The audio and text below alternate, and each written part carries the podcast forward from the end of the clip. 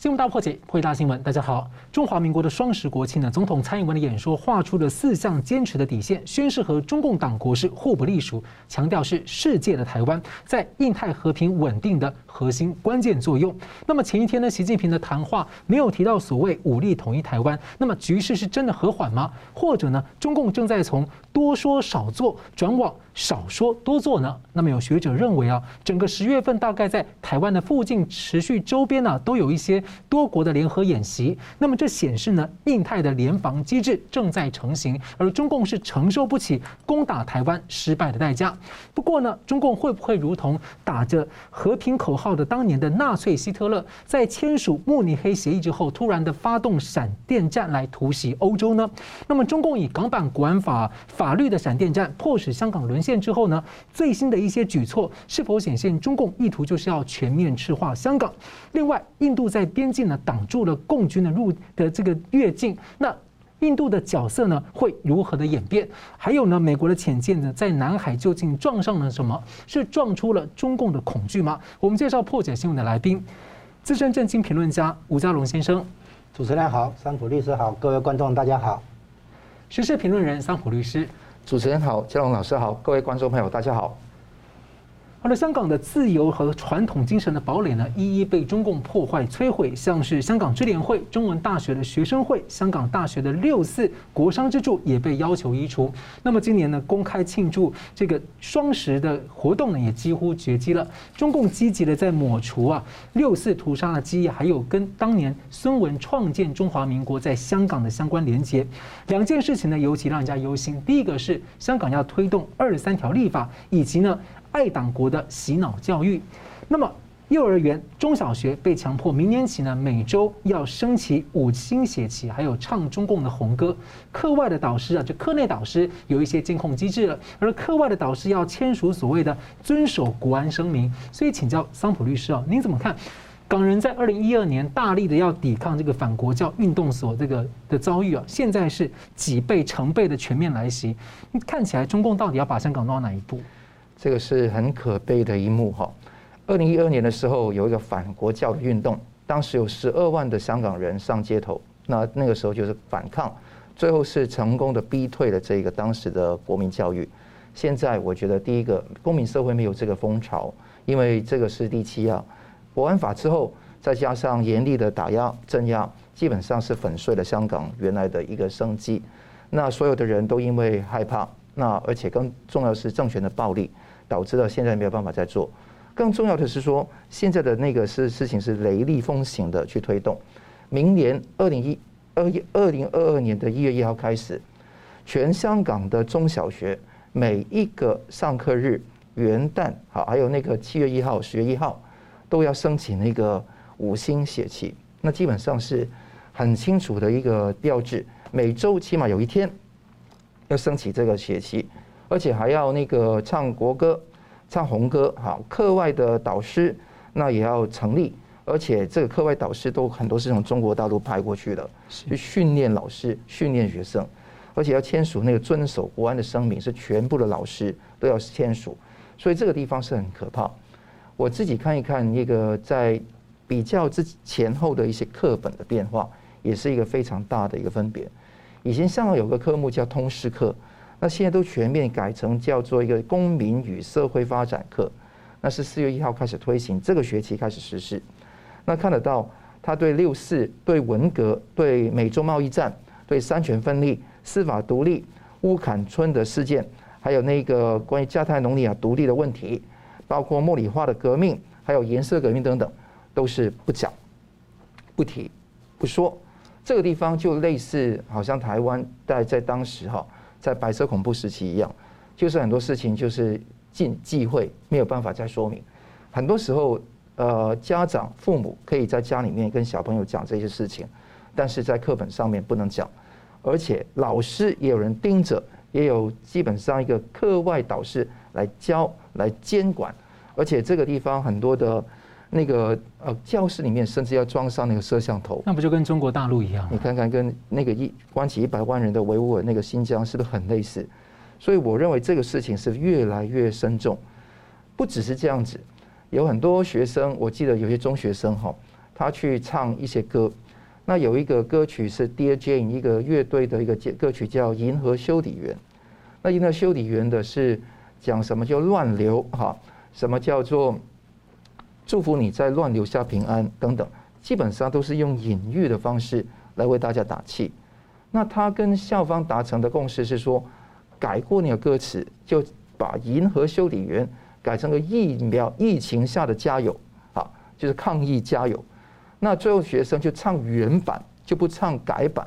那老师就把这些学生重罚啊，那甚至以后就不给那个乐队来这个学校来那个唱歌了。这是非常可悲的一个局面。以前哦，香港我觉得在八九十年代这么小的时候，都是非常生动活泼，有幽默感，都是每个人都想做讲自己爱讲的事。那个时候我们都会开玩笑哈，比方说有些节目。那个流行大哥大嘛？还记得那个时候一个水桶的那个电话？那我们的电视台都会觉得说，以后九七年之后就不要不要叫大哥大，因为中共下没有大哥，就有高干，所以叫高干高啊，要改名字。这些东西我们是很幽默的去做一些事情，而且把那些马匹上有赛马嘛的名字都改过，什么叫扇面红旗啦？这个是现在要很多的方法，二次文革要改次了。所以我觉得说很多的幽默感都没有了。那而且无孔不入的国安教育的那个灌输呢，是潜移默化洗脑很多的学生。那你看到有些老师带着苹果日报在那个收摊之前，带苹果日报到学校园去，都被停止，说你不能分发给你们的同事，那些老师不可以给他们看。而且校长会举报学生，学生会举报老师，这个地方跟中共的文革情况非常类似。互相告密，互相举报，而且不只是这样子哈，而且说那个公民与社会发展科，就算是通识课的改版，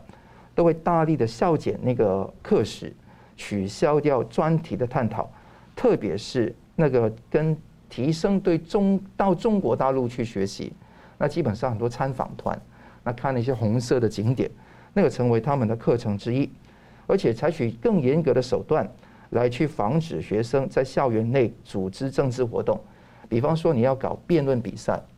那你不能说国安法好不好，正方反方，那不能跟有这个题目嘛？你只能说哈，那个今天中学生应否谈恋爱，那只有正方反方可以这样题目，所以这个地方就越来越限缩我们的那个言论的空间跟思考的限度，而且老师在讲课的时候，如果加入个人意见，说我认为如何如何就不行。完全会被检举，而且是属于不当的行为，而且教育局已经反颁布一个新的指令，说如果有这个情况的话，可能会被惩戒。呃，小学的教育要求小学生小学生哦，认识国安法的四条罪名，而且要背熟熟背哈国安法的关于政治安全、国土安全、军事安全等等不同项目的事情，而且在全面十一个不同的科目引入了国安法的内容。包括了中文，包括了科学，包括了资讯及通讯科技等等。好了，你说小学生他们那个在儿童心理学上面，他们那个叫做形成抽象思维跟价值思维的能力还没有完全具备的时候，你要这个方式来做有效吗？我告诉你，非常有效。是，就等于说你在白纸上面涂红一样。人类的一个弱点是共产党非常掌握的。共产党是完全掌握人类的心理，所以才能够邪恶到现在。他们掌握的重点是，只要小时候从娃娃抓起，很多事情就可以把它完全轰然粉碎。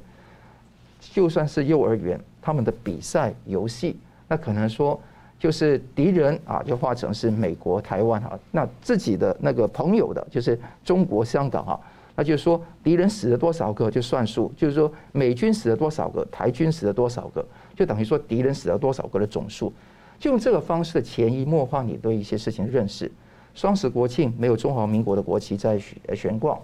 国殤之柱也被拆除，而且很可能以后你讲《寒战》这部电影都没办法，因为最近那个佑佑啊，是讲那个寒战爱国电影《长津湖》的时候，说寒战寒冷的寒哦。韩战最大成果就是蛋炒饭，就讽讽刺那个毛岸英嘛。那这个地方你都知道说，那个因为毛岸英是毛泽东的长子，因为传传说因为蛋炒饭所以被轰死嘛，好，对，所以韩战最大成果就是蛋炒饭。如果你在学校里面讲，这个结果是非常悲惨，所以连这个幽默讽刺一种发泄都没有办法，所以看得到香港的自由大沦陷。我觉得这个情况会更恶化而不会改善。那我觉得香港人真的是祝福大家，希望大家在乱流下平安，就像《银河修理员》的歌词一样。好，我们继续来关心南海的议题啊。十月七号呢，美国海军证实呢，它最先进的核动力潜艇“海狼”级的康乃迪克号呢，在南海的国际水域撞上了一个物体，那已经呢返回了关岛基地来修理。那中共的主要潜舰基地呢，就在南海附近，那这里也是和美国的联盟军事角力的重要战场，大家都很好奇究竟撞上了什么，而且中共也一再的骂，在追问呢、啊，让人家觉得说他到底在恐慌什么呢？那请请教这个佳龙大哥怎么观察这个事件呢？那这个事件对台湾啊有可能有什么样的影响？现在发生的事情，包括香港，包括南海这边哈，美国核潜舰出的事情，都跟台湾有直接跟间接的关系。所以我们现在看出来哈，中共在香港现在做的事情，将来准备套到台湾。现在等于在香港等于是在彩排排演。香港现在我们干脆这样说，就是它被关入铁幕，它沦陷了。它香港现在要逐渐的向，就是一国由一国一制两制过渡到一国一制，香港逐渐要内地化。他的新闻自由被制约，他的集会自由被制约，他的个人自由被制约，甚至于人身安全也受到影响。然后呢，中共的政治符号、政治语言大量进入香港。好，那这样做的目的，将来移到台湾啊，等于说为将来要用香港这一套来处理台湾。然后现在看到南海的问题，一样跟台湾这样子。美国是在十月七号的时候发布新闻，是说这个。就是攻击型核潜艇康乃狄克号啊，在南海出事，时间是十月二号。嗯，然后要问题就是说，你为什么十月二号的事情到十月七号才发布新闻？是，然后呢是隔天十月八号，这一艘潜水艇才回到关岛的那个基地母港啊。我也就是说，这一艘潜水艇已经进入安全区域了哈，脱离南海那一带了。然后他他出来发布新闻。也就是说，这个新闻有不得不发布。他也许回到母港以后，晚个一两天再发布。你既然已经晚了，对不对？你也许晚个一两天再发布也 OK。为什么？就说他一定要发布，为什么？因为盖不住，因为这个事情已经算是表面化，盖不住。那为什么？有一个线索就是说，如果这个潜水艇在海底下潜航的时候，他用比如说二十二节还是二十四节的速度来走的话，一个小时大概四十五到五十公里的话。三天就可以从南海回到关岛，然后他现在用了六七天，这表示什么意思？表示那个速度是一半，大概十一节到十二节而已。这什么意思？表示这一艘潜水艇是在海面上行那个那个航行的，不是在海底下，不是在海面下那个潜航的，它是在海水面上走的。水面上走的意思表示什么意思？表示那个被撞击的地方那个破口可能会进水。不方便在潜航，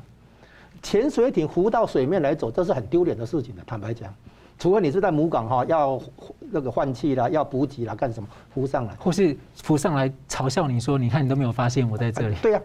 潜水艇在水面上走的话，就是走那么长的距离，这不得已，嗯，表示说那个被撞击的地方有进水的这个可能性或者要这个问题在，所以不得不那个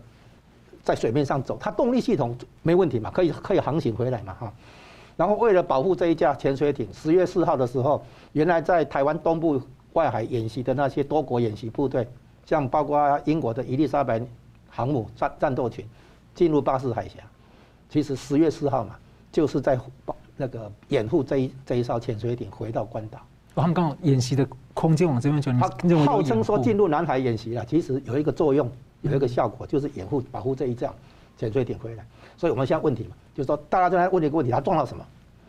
你要问他撞到什么的时候，你要先了解那个被撞的地方啊，有有破口，怕进水才会浮上来，才会花了六七天才回到小关岛。是，所以你要了解这一点。那撞到什么的话呢？这个有几个假说啊，除非双方正式公布了，不然我们现在只能做尽量做那个合理的、最合理的猜测。就是他撞到的东西，一个是在水水面下的静止物体，一个不是静止的物体。这样来看哈。那首先会更更问一个问题是，为什么会撞到东西？因为它这个潜水艇，如果它有两种声纳系统，一个叫主动声纳，我发音波出去撞回来，我可以知道侦测到周围的环境；另外一个是叫被动声纳，就是我不发出声音，如果对方发出声音的话，我会收到。是。那它潜水艇呢，采用被动声纳，表示它不想被发现哈。那采用被动声纳的话，如果对方是静止物体，不发出声音的话，你可能就没有察觉，所以你就可能撞上去嘛哈。所以第一个可能性，它是个静止的物体，比如说什么海底的山脉。嗯，海底的暗礁，或者沉船，或者呢，这个集装箱啊，就是我们讲货柜沉在海底，这种静止的物体你去撞上，这样都 OK 吧？哈，那这种情况呢，应该不成立。为什么？因为撞击的位置不是在潜水艇的头部，也不是在它的腹部，现在已经照片出来，撞击的位置是在潜水艇凸起的指挥塔台那个地方。嗯。是这那个地方被撞到有破口，所以现在就就要讲一件事情，就是因为它是被动声呐，才没有发现，才才撞上嘛啊。然后它用五节左右，就是缓慢的速度，避免被发现。哦，用被动声呐啊，才才才才撞上嘛。如果如果我用主动声呐的话，我会知道前面有什么东西嘛哈。那就表示说，这一架潜水艇应该是。进入很敏感的地地带，啊，然后它不至于去碰上中共的潜水艇，因为如果潜水艇撞的话，肯定是头部了，哎，很严重。然后不会撞到山，像以前的旧金山那个号的那个潜水艇撞到山海底山脉的话，整个头都歪掉或破裂，就是伤口很严重了哈。那现在不是，你现在看到的地方，它是潜水艇上面那个凸起的指挥塔台那边有有撞击有破洞，这样子。那所以第一个猜测。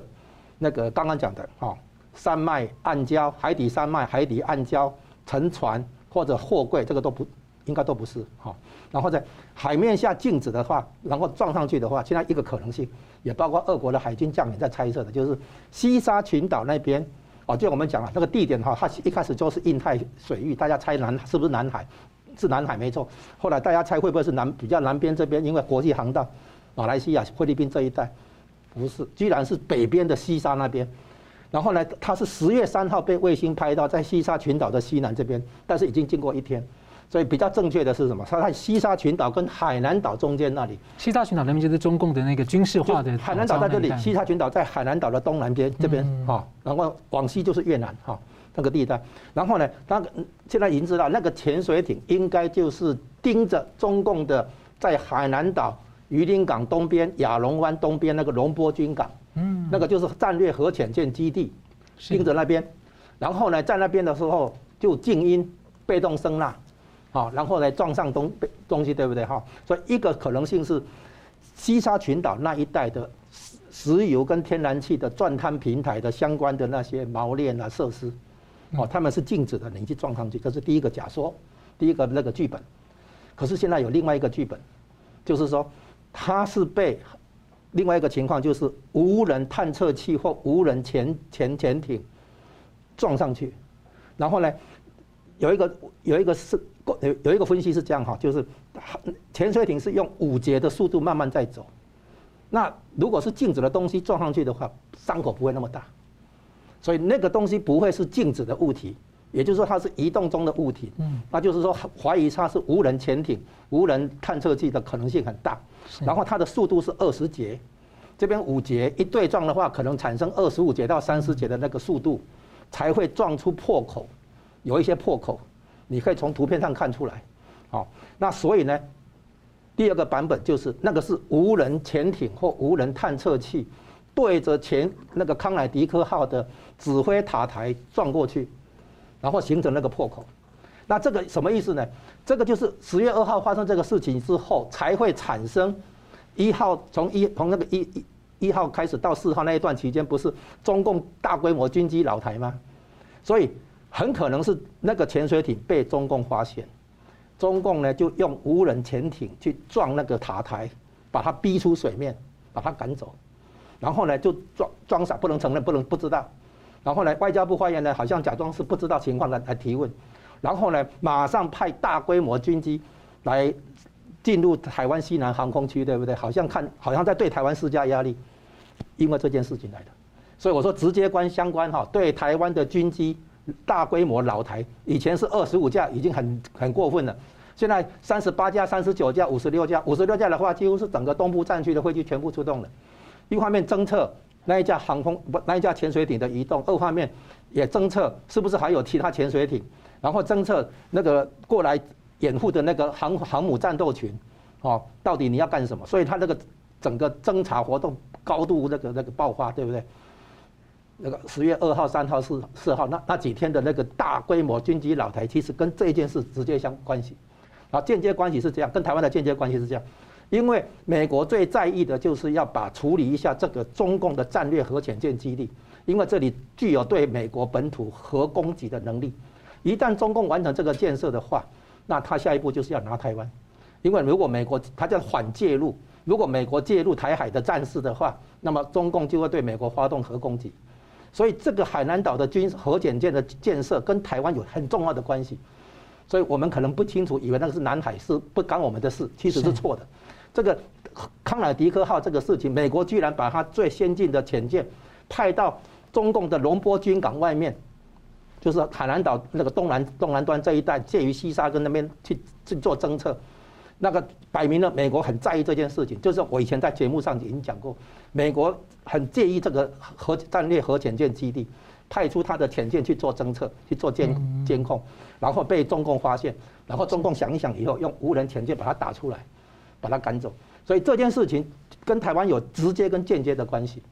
所以值得我们密切注视。现在很多事情的发生都跟台湾有直接或间接连接。是我们希望过一阵子呢，会有更多的消息出来，来研判这件事情的真假跟这个几率的有多高。那么接着我们来关心，就是等一下来看，就是习近平跟这个蔡英文呢，在双十的前后呢，有隔空的喊话交手。那么这件事情要怎么看呢？我们休息一下，马上回来。欢迎回到《新闻大破解》。中华民国的双十国庆一百一十年的国庆前一天呢，习近平在十月九号呢炒作了辛亥革命的活动，来抢夺扭曲历史的话语。那喊话对台湾所谓和平统一，这次没有提武统。不过呢，共军有多个兵种呢都出席这个场合，而且中共央视呢还以特写镜头一直在在这些军方的身上。那共军呢在十一号又发布了影像，在靠近台湾的福建省的南部海域进行抢滩登陆的实战演练。而且中共的军机呢，也持续的侵扰台湾的空域。那大纪元时报也取得了近年福建省内部有一些备战的调查文件。那有学者认为说，习近平有可能会提前进攻台湾。不过，当然还是有很多变数了哈。而且，印太的联防机制呢，国际联防也正在成型中。那。国际媒体现在重点聚焦是习近平跟蔡英文呢，在十月的隔空喊话交手啊，蔡是表现出了绝不向中共压力屈服让步的一个坚定。那么蔡英文总统的任期还有两年多，据说这一次的国庆演说是他亲自草拟，强调呢对两岸的善意和承诺不变，维持现状，还提出了四个坚持，其中最受关注的就是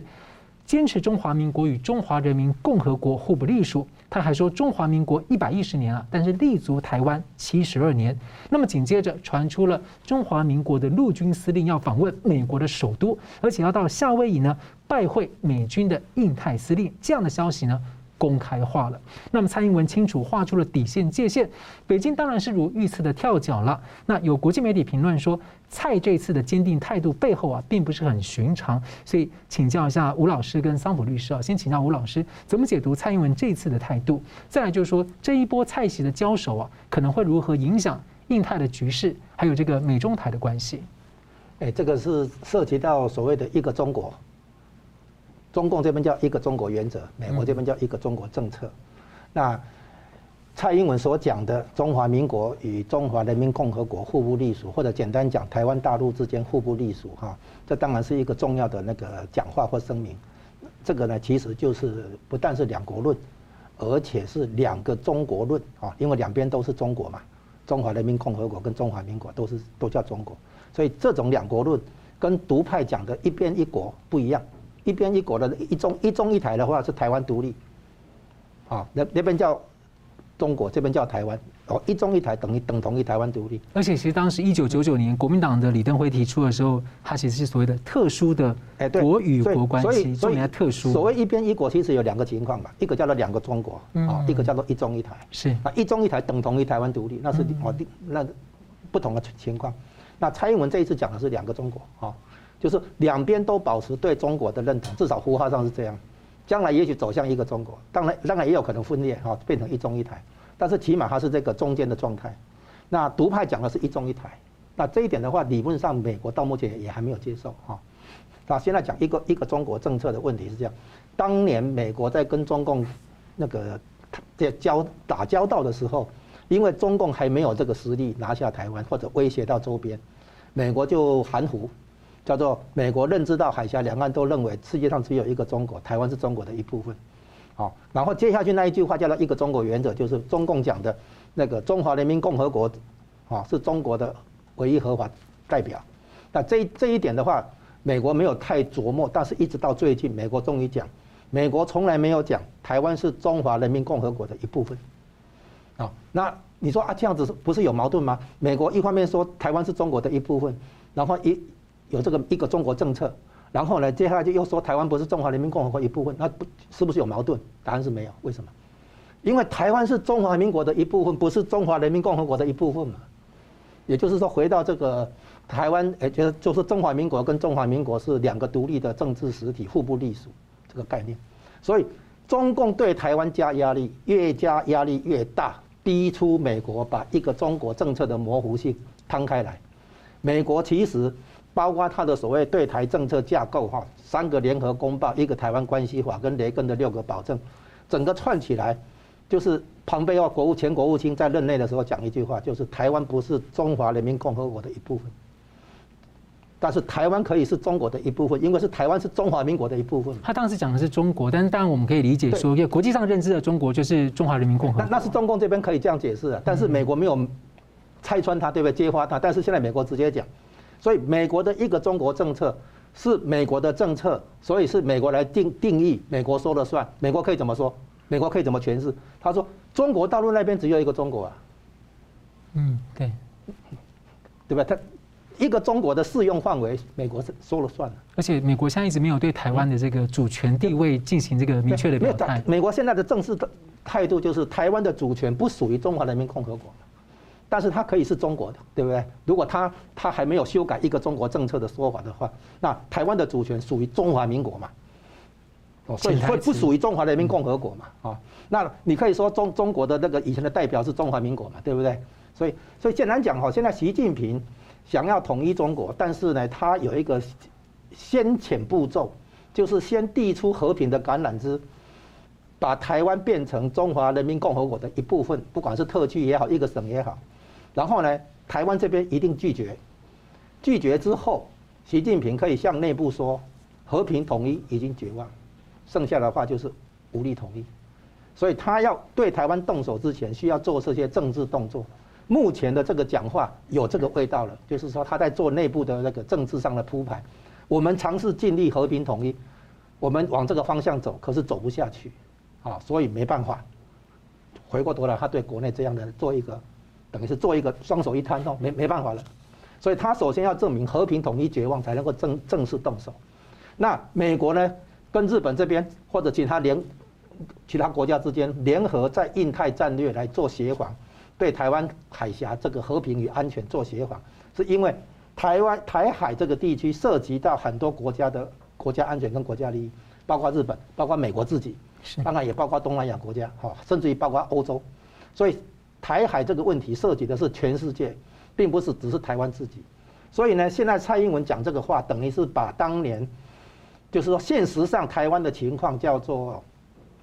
是有事实独立，没有法理独立，哈，没有正式独立，要半半独立状态是这样。你有自己的军队，有自己的货币，有自己的那个国旗，有自己的护照，啊，有自己的课税权。哦，这些都是主权的象征，哦，跟中国大陆是区分开来的，所以台湾有事实独立，但是没有法理独立，叫做半独立状态。它其实就是接受美国的实质控制，美国把台湾看成它的地盘，所以呢，美国皇这个世界霸权的皇冠上的那个钻石就是台湾。美国跟日本打赢了太平洋战争，才能够对台湾有实质控制。啊，那现在呢？习近平想要去统一台湾或收回台湾的话，他政治上必须有这个动作，因为他现在必须用这个来支持他的权力扩张，他的那个权也连任哈，他要连任，他要终身执政的话，这个权力的扩张，他必须用这个打台湾来做支持哈，支持他这这样的一个企企图。但是美国不会让他得逞，因为中共统一台湾不是两岸的内政问题了，已经是个国际化的问题。所以蔡英文这样讲，我估计应该是得到美国的同意，也呼应美国现在新的对一个中国政策的理解跟解释。调整。对，所以将来的话，美国在实际操作上，不管他嘴巴上还在还在保留一个中国政策，啊，他只是没有摊牌摊牌告诉你说，我所谓的一个中国就是中国大陆那边只有一个中国啊。他现在美国的实务操作上，就是往一中一台，就是两边那个互不隶属切开来处理。包括对台湾的处理不再挂钩于对跟中国的关系，啊，就是台美国跟台湾怎么打交道，美国跟中共这边怎么打交道，慢慢的就分开处理。所以呢，将来你已经看到哈，美国的政务官跟台湾的政务官部长级会谈、高阶会谈会陆陆续续展开，军事上的交流会更明白化、更明朗化。好，那对台湾的军售已经从防御型武器进一步到攻击型武器啊。那对台湾的那个防守的概念，不断的变成主要的课题，美国军方主要的课题，所以从方方面面来看，美国根本没有要让出台湾的意图，根本也不能让啊。然后呢，可是中共呢也必须直口头上一直宣称他要他对台湾很有兴趣，对吧？要把台湾收回来等等之类的。所以美中之间的对抗，一开始是，现在是，将来还是，一定会有台湾问题。哦，不管他的贸易战怎么样，不管他的气气候变迁的议题谈得怎么样，哦，但是在台湾的对抗是永远都存在的一个美中之间的那个角力的战场。我觉得蓬佩奥他之前讲的很好，他说这个他不接受中共统一的这种说法，他认为中共对台湾呢，事实上就是共产党的殖民。那我们今天看香港的状况是非常的明显，所以同样问题也请教桑普律师怎么看？这是这个事情，你讲到台呃台湾总统蔡英文的态度是强硬的态度，不寻常这一点。很可能跟这样老师刚刚讲到一系列的事情很有关系，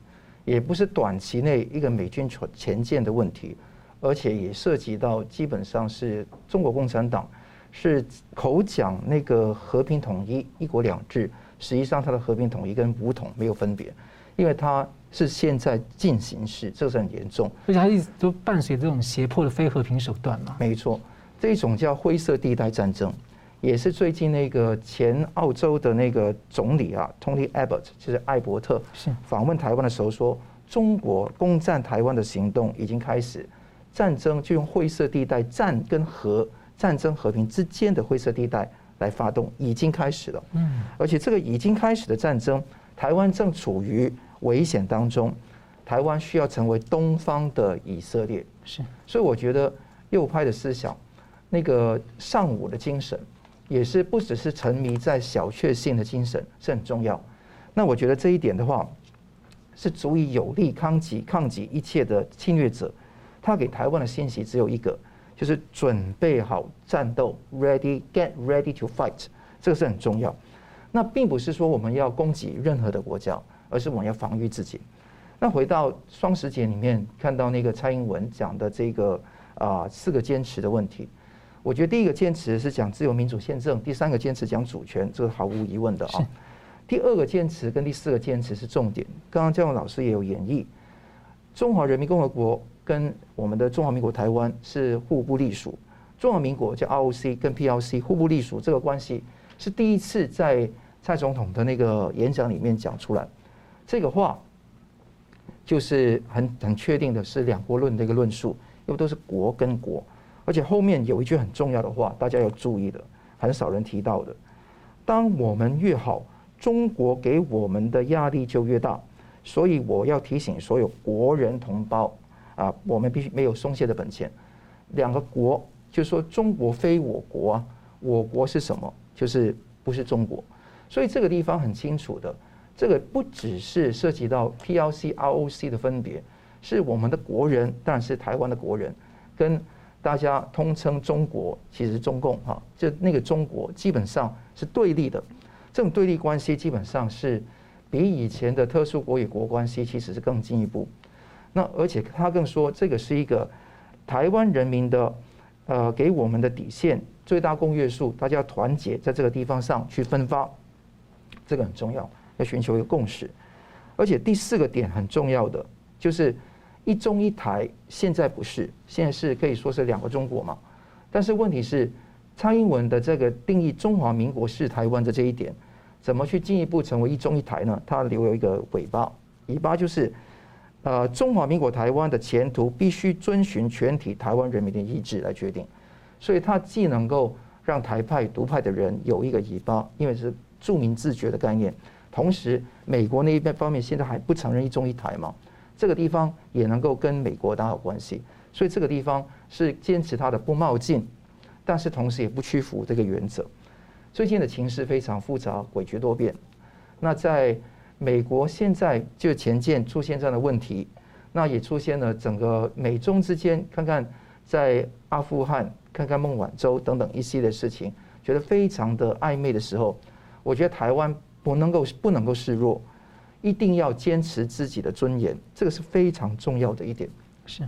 我们也看得到，他讲到确保主权、捍卫国土很重要，而且讲到个七十二年的概概念，这个引起台湾岛内啊就朝野两党的一个争论啊。那简单来讲，七十二年有两个含义，一个是这个大家大家要清楚的一点是。中国是给谁分裂的？就给中给中国共产党分裂的。对，原先一九四五年成为一个统一的中华民国，包括了台湾，但是谁分裂了这个中国的？就是中华中中华人民共和国嘛。而且一九三一年就建立了什么苏维埃共和国了。没错，一九三一。所以不断的分裂，从苏维埃共和国在瑞金，一直到在延安搞三大网。所以我告诉大家，这个中华人民共和国跟那个。那个中共才是真正分裂的人。好，七十二年从一九四九年上算起，怎么这样算？就是中华人民共和国成立了七十二年嘛，这个第一个概念。第二个是说台湾中华民国在台湾立足台湾已经有七十二年嘛，所以这两个概念都同时存在。所以看得到这个是他说我们一定要坚持到底，一定要经济上面我们从贫穷到富裕，政治上从威权到民主，社会上从一元到多元，那我们都是。啊，展开了崭新的局面，这是很很正确的。重点是这一篇讲话讲到的重点是，在这个节骨眼上讲这些事情，目的是什么样？意义是什么样？就是台湾跟中国基本上是一个国与国的关系。台湾的问题不是中国的内政。在川普总统的后期，你看得到蓬佩奥那个国务卿，美国国务卿蓬佩奥，当时讲到总统蔡英文，当时讲到台湾。不属于中国的一部分，那当然因为这个原因，他要收回来，因为他要保持战略模糊嘛。但是这个弹弹弓手，大家知道他的问题是他的目的是什么样？就算在拜登当政之后，也把台湾跟以色列的问题同时并并排来讲出来，尤其讲阿富汗的问题的时候，所以我们看得到这个是一个非常重要的一个点。加上最近美国《华尔街日报》跟英国《经济学人》都爆料。说美国已经早就已经这是半公开的秘密了，已经有那个海军陆战队、海军跟空军，有些人是永久派驻台湾训练台湾的军队，所以这个一强一一软就是一强一强一弱，一个是派军到台湾来，一个是有前舰的问题，所以这个地方台湾是局势非常的紧张，这个表面上看不到，但里面是波涛汹涌。这波涛波涛汹涌的时候，我们看得到。在这一种互不隶属关系里面，我们要坚持自己的尊严很重要。这个不是挑衅，而是把事实说得很清楚。这个是常识的事实。我希望这个地方能够得到台湾岛内各界的一个认同，来来团结奋进。是吴老师补充一下，就是所谓中华民国跟中华人人民共和国互不隶属，我把它称为是那个两国论里面的两个中国论啊。那这里面在讲的就是呼应刚才。张普律师提到的那个中中华民国在台湾七十二年这个说说法叫做中华民国第二共和，所以总计是一百一十年中华民国。那这个东西是对于中共对台湾的这个并吞的野心，会是非常重要的一个对抗。就是说，中华民国并没有从地球上消失，所以中共不能宣称它继承全部的中华民国的遗产，包括南海。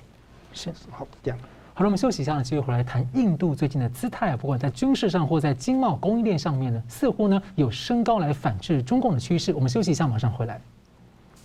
欢迎回到新闻大破解。我们来看印太格局呢，在四国当中的印度和美国之前呢之间在美军事上的一些条约啊，几乎是一年一约，在增强它和美国的这种类似，提升到准盟友的一个层级。那么现在呢，对中共的态度似乎也从比较保守呢，越趋坚定而强硬。那么跨的美日美印日澳的第二阶段联合军演，十一日呢在孟加拉湾登场。那十月份呢，印度军方呢还拘留了越过中印边境的这个。呃，共军的部队。那么最近呢，印度的执政党啊，这个在德里的党部啊，他们有庆祝台湾双十国庆，结果被中共啊炮轰。结果他们的反而是表态说，他们说要反抗共产主义到底。这其实不是第一次啊，去年还还是前年就有发生过。那么在全球供应链方面呢，正在出现一些明显的位移啊，印度的地位越来越提升。美国的零售巨头沃尔玛要把全球的这个供应业务撤出中国，转往印度，而且印度的这个内阁也要求。特斯拉这个电动车的车厂啊，不要在印度出售他们在中国大陆所制造的电动车。所以，先请教吴老师啊，您怎么看说，在美国这个领导的这个围堵跟对抗中共的一个联盟当中啊，印度现阶段的角色，它升高反制中共的这种趋势跟迹象，有可能强化跟常态化吗？你看哈，现在印度的问题又跟台湾有直接或间接关系了。是，你比如说直接相关的，我们很多台商把在大陆的这个中国大陆的厂要搬到印度嘛，哈。是。然后间接来讲是这样，习近平发现也许他真的有必要对外发动军事行动，军制造军事冲突，所谓转移内部压力，好转移焦点，然后呢，行使他的军委主席的权力来巩固他个人的权威。如果他有这种想法，因为这种想法并不特别，哈。当年毛泽东在三面红旗失败以后，一九五九六零六哦五八五九六零那个时候出现大饥荒的时候，他在一九六二的时候打了中印战争嘛，中印战争是一九六二打的嘛，啊，他虽然号称打赢，可是藏南那个土地还是被印度占去嘛，哈，那所以呢，如果习近平这一次要动手的话，要军事行动的话，他接到解放军的内部报告，跟他讲，东海、台海、南海完全没有胜算。而且成本或者代价非常高，而且没有胜算，所以如果真的要动手的话，是西部，是往西边去，所以才会在河南郑州水灾的时候，习近平不去郑州，还跑去西藏视察，从成都四川的成都坐铁路往西边到西藏的林芝，再下来看一下那边要盖一个大水坝，再到拉萨去，他在看这个军事运补的这个能力如何，好，所以呢，如果真要动手的话，印度的可能性是蛮高的。而从这个角度来讲，印度又分摊了台湾当面的风险，啊，所以很多事情都会间直接或间接，只要涉及到美中对抗，很多行为的后果效果，直接间接会连接到台湾这里来。现在整个棋盘就是印太的大棋盘。哎，对。然后呢，印度是这样，印度的基本战略哈，因为这个诚如以前在节目上就提过，他会跟中共自有一些摩擦，有一些冲突，然后他的态度是不是嘴巴，不是动嘴巴，他直接敢，他敢动手。你看哦，很多时候包括习近平讲很多大话硬话，都是只讲，没有真的动。是，可是印度是敢动手的，哪怕是拿拳头、拿木棍、拿石头，他敢动手，啊，然后他做给美国看，他让美国发现，如果你要对抗中共的话，我印度值得你栽培，值得你来拉拔，啊，所以呢，印度其实对中共做的很多姿态，啊，包括军事上、外交上，他都是做给美国看。他在外交上，他对抗“一带一路”，习近平召开的一带一路峰会的话，印度拒绝参加。啊，所以印度在因为一一带一路从陆地跟海面上双向夹击印度嘛，对印度的国家安全来讲很不礼貌嘛，对不对？所以印度很不爽，所以印度对中共来来来讲保持冲突，啊，等于是做给美国看。然后呢，这一次有一个刺激，你你你知道澳洲、英国、美国叫做三国同盟，那个印太不是那个印太战略里面的四方安全对话是美国、日本、澳洲、印度嘛。美国跟日本本来就军事同盟，现在美国跟澳洲军事同盟，那印度呢？印度要这个，所以印度现在会跟中共那边有开始又升高冲突、升高摩擦。将来他希望美国跟印度之间也产生军事同盟，这样的话四方安全对话里面等于是切香肠，一片一片切。美日已经有同盟，美国跟英国本来就有同盟嘛，在三国同盟里面对不对？美国跟英国本来就有同盟嘛，现在多的是什么？多的是美国跟澳洲嘛，啊。那美国跟澳洲同盟的话，我补充一句，表面上是说要移转核潜艇的技术给澳洲，让澳洲自己去建核潜艇。可是据说第一艘出来的话是二零三六年，十五年后；第二艘可能要二零四零年了，二十年后。那怎么行啊？来不及。所以呢，美国会说号称租租借一些核潜艇给澳洲，其实不是。真正的重点是美国要因为这个三国军事同盟正式在澳洲驻军，澳洲提供美军事基地给美国。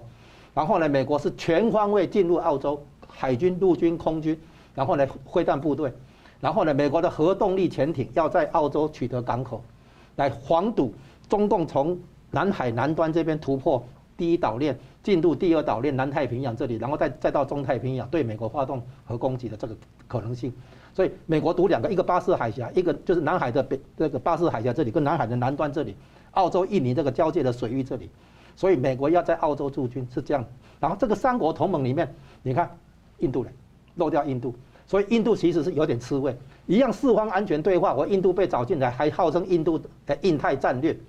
可是呢，印度没有跟美国军事同盟。不过他本来就比较不不结盟政策啊。不不，现在印度可能要寻求的就是说，嗯，要么准军事同盟也可以，比如日本跟印度可能签一个准准准军事同盟，他们现在都有相关的，就是军事物资可以共享，比如什么要军事物资共享？这个印度的航空母舰，日本的这 F 三十五可以起降啊，比如说这样子，还是说 F 日本的什么啊飞那个战斗机、飞弹等等，可以在印度的机场降落，不止航空母舰等等，就是说军事上有准军事同盟的概念，所以印度要的是这个，这个对他国家安全很帮很有帮助，而且他对抗中共的话会更有底气哦，是这样。然后再来就是从中国大陆撤出来的制造业生产基地要大量的移转到印度，哦，因为印度也是十亿人口的大国。哦，它可以提供廉价劳动力，所以对很多跨国制造业来讲的话，还有包括印度本来就是那个软体的那个外包的大本营，现在制造业移过去，那美国扶持这个人口大国印度，将来来牵制平衡中国的这个人口大国，所以西方国家一定要下这个棋，印度一定会持续的被拉拔。台湾虽然小，但是台湾是当面面对中国大陆，所以中国大陆。中国那边如果要建立海权、建立远洋海军的话，一定会碰到台湾这个问题。所以台湾这个问题是永远存在的问题，不管你有没有贸易战，不管你有没有气候变迁，啊，所以印度的话，它现在有经济利益，也有军事上的利益，也有政治外交上的这个利益，所以它可能会跟中共不断的起摩擦、起冲突，希望得到美国的关爱的眼神，啊，希望可能可能说不定跟美国这边有呃军事同盟，甚至于或者说租借军事基地。就比如说提供一些港口给美军来停靠或干嘛，就是说跟美国有更紧密的连接跟那个合作关系，这是日呃符合印度的利益的。对，印度最近的这个高官也宣布，他们要成立一个核子动力还有这个常规的潜舰的一个混合的舰队。所以同样问题，我们也请教桑普律师怎么看？对，印度现在面对的问题可以分几个层次来看啊。第一个层次是印度是被其他邻国裹挟的，这个地方一定要很清楚。你看它的西边有这个巴基斯坦，后面有阿富汗啊、塔利班哈，还有伊朗。那东边除了孟加拉之外，还有那个已经被军事政变掉、被中共支持的缅甸。好，在北边很清楚中共哈，所以它是基本上处于这样的虎狼的环境之下。所以说的龙象之争哈，中共哈跟那个印度之争，基本上也在这个地方凸显出来。这是第一个。第二个是说，印度为什么要抗拒中共？因为他觉得是整个环境都是跟中共有关的，中共是整个包裹他的始作俑者，所以这个地方必定要去了解。而且你看看，巴基斯坦的瓜达尔港，缅甸有另外一个港口，还有它南方的斯里兰卡的汉班托塔港，三角东西是跟它跟中共非常有关系的。中共是租借了这个那个呃，在斯里兰卡的汉班托塔港九十九年的时间。所以基本上，它受到国家安全的一个威胁，一个战略的陷阱，要印度跳进去。所以，当印度成为川普当年印太战略的一个那个西援一个非常重要的国家的时候，这个地方印度就必须要选边站，要很清楚自己的角力。所谓的以前的中立的政策，或者说第三路线的政策，基本上是没有办法再走下去了。呃，这个可以看得到，这个角呃局势之内。九月底，印度是提出投资七亿的美金，在那个斯里兰卡的科伦坡港去建立一个深水港码头，抗衡中共在印度洋日增的势力。这个地方也刚刚踩在中共在科伦坡的国际码头、金融城跟港口的设施互相较劲。换言之，就是不避战、不怕战。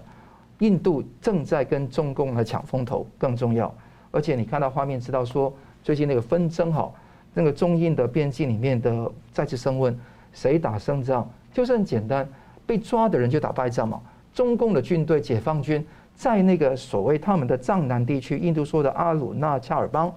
就是被抓了好几十好呃几十个人，最后的兵员的被拘，很快被释放。那释放之后呢，大家开会。所以在十月十号的时候，印中双方有第十三轮的军长级会议，开了很短的八个半小时，因为通常都开很长，最后是不欢而散，大家拍桌子走的。所以印度绝对没有任何的余裕跟中共来这一边去妥协，这个地方是很清楚。而且中共跟印度各自征兵，中共是从一万五千的军队增加到五万个军队，所以这个会慢慢慢慢慢突破。甚至有人说是六万，所以这个地方是非常严重，而且建立大量的大型的防风设施，因为冬天快来了，他们要防风，而且直升机场、直升机、直升机场，还有很多导弹的基地都部署在所谓的藏南地区，所以这个地方你们会看得到那个剑拔弩张的情况会越来越严重。那第三个层面来看是印中对决之外，要撑台，这个地方也是撑台也是很重要的地方。那支持台湾这个地方是毫无疑问。那以前在那个总理哈辛格时候，已经很清楚讲到这一点。执政党人民党 BJP 的德里党部的发言人巴加也在十月十号在推特分享庆祝台湾的双十国庆，甚至把国旗印出来挂在那个上面。巴加说：“我们不要害怕，说中共的文攻武武下也吓不倒印度，也吓不倒台湾。”他说。这只会加强印度跟台湾热爱自由的人民跟世界共产主义独裁者反抗到底的决心。大家注意哦，他用的是世界共产主义独裁者反抗到底的决心。他说已经准备好跟人民党青年军 BJYM 一起来庆祝台湾的国庆，正确的海报用在正确的地方，而且甚至打了卡，有照片之外标注。中华民国台湾呃外交部成为一个他们的那个 hashtag 啊，另外有另外一个 hashtag，英文标签就写 Taiwan National Day，就是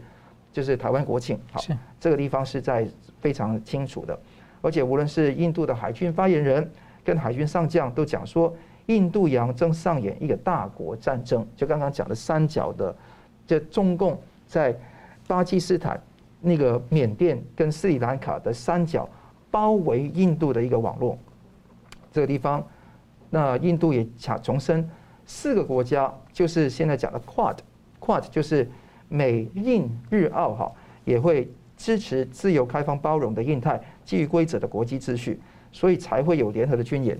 那年度的马拉巴的那个海军的演习第二阶段已经开始了，第一阶段早就在今年八月二十六号到八月十九号。啊，在八月二十六号之后，已经开始了一段美国为主导的一个第一阶段。第二阶段呢，就是从一九九二年开始，这一个美印的海军的演练也会继续来做，连续做了很多年了。那这个四天联合海军的军演将会在两天之后，十月十二号就登场，目的是压制中共的那个威胁。供应链方面，Tesla 就说，你如果在中国生产的汽电动车，印度不欢迎，印度不要。那你可以来印度，他说保证你的成本会最低，哈，印度会提供很多的帮助给大家。因为以前的 Tesla 的那个呃 CEO 啊曾经讲过说，哎，印度可以减免税款啊，但是印度一直没有动静嘛，可能印度在这个地方可能对这个有关的产业会有特殊的优惠，等等等等，你会看得到这个印度的局势跟中共反抗的那个态势是加强的。那更重要第四个层面。是刚刚讲到的美英澳有一个 AUKUS 在南方，北方有那个美日的军事同盟。对，这两个的夹缝点就是在台湾跟印度同一个纬度，所以这个台湾在东，印度在西，不能放松。一旦中国共产党解放军要进犯台湾，其实中共要面对双面的战争，是就是印度在西方，台湾在东方，这个地方会涉及到可能世界大战的问题。但是可以肯定，如果台湾不站得硬，我们死退无死所，我们不可能再站得硬，这样站得软。所以，我们应应该说，跟印度这一个好兄弟、价值同盟站在一起，一起啊奋斗，才能够有将来。这其实我觉得暗示性很高，因为现在印度驻台的代表是印度外交部之前的一个很热门的人选，是北美的司长，就美洲司长。然后还有就是他们的驻北京大使呢，卸任之后，二零一九年来台湾演讲，就公开说我带来讯号，印度想要跟台湾协商自由贸易协定，所以我们拭目以待。好的，我们节目最后呢，各位请两位来宾各用一分钟总结今天的讨论。我们先请吴老师。大家已经看到哈，印度的态度就是敢去惹中共。这个已经不叫反抗，叫对抗。他敢跟中共对抗，哦，包括他讲，你特斯拉不要把中国制造的在中国制造的电动车卖到印度来。他是怕他的软体还是硬体？甚至于他讲，你可以在印度设厂制造电动车以后卖回中国市场。嗯，哦，那摆明了，印度就是在惹中共。这个对台湾国内国民党人有很大的启示。国民党的这个论调一直是说，我们不要去惹中共。你看看印度，印度值得你效法。印度敢去惹中共，还有澳洲，澳洲为什么会被中共这种好像一贸易制裁，对不对？不买他的煤炭，然后现在自己遭殃，对不对？为什么？因为澳洲提出来要独立调查武汉病毒的来源，啊，就新冠病毒的来源，然后惹毛了中共，哦，澳洲敢跟中共对抗，然后签那个军事同盟，三国军事同盟，啊，这样子。日本呢？日本说台湾有事就是日本有事，进一步讲，台湾的事就是日本的事。哎，这意思不一样啊！但日日本也敢去惹中共，那台湾自己是不是要检讨一下？你还在指望说中共会对台湾高抬贵手吗？不要再这样幻想。所以呢，那些以为说跟中共好好相处的人，哦，就可以免除战争的那个风险，这是不对的。台湾要学印度，敢起来对共产主义叫板，敢对中共来采取对抗的态度，哦，敢去跟他大声说，我们叫做中华民国。是，三木律师。我们今天关注了香港的问题，也关注了台湾的问题。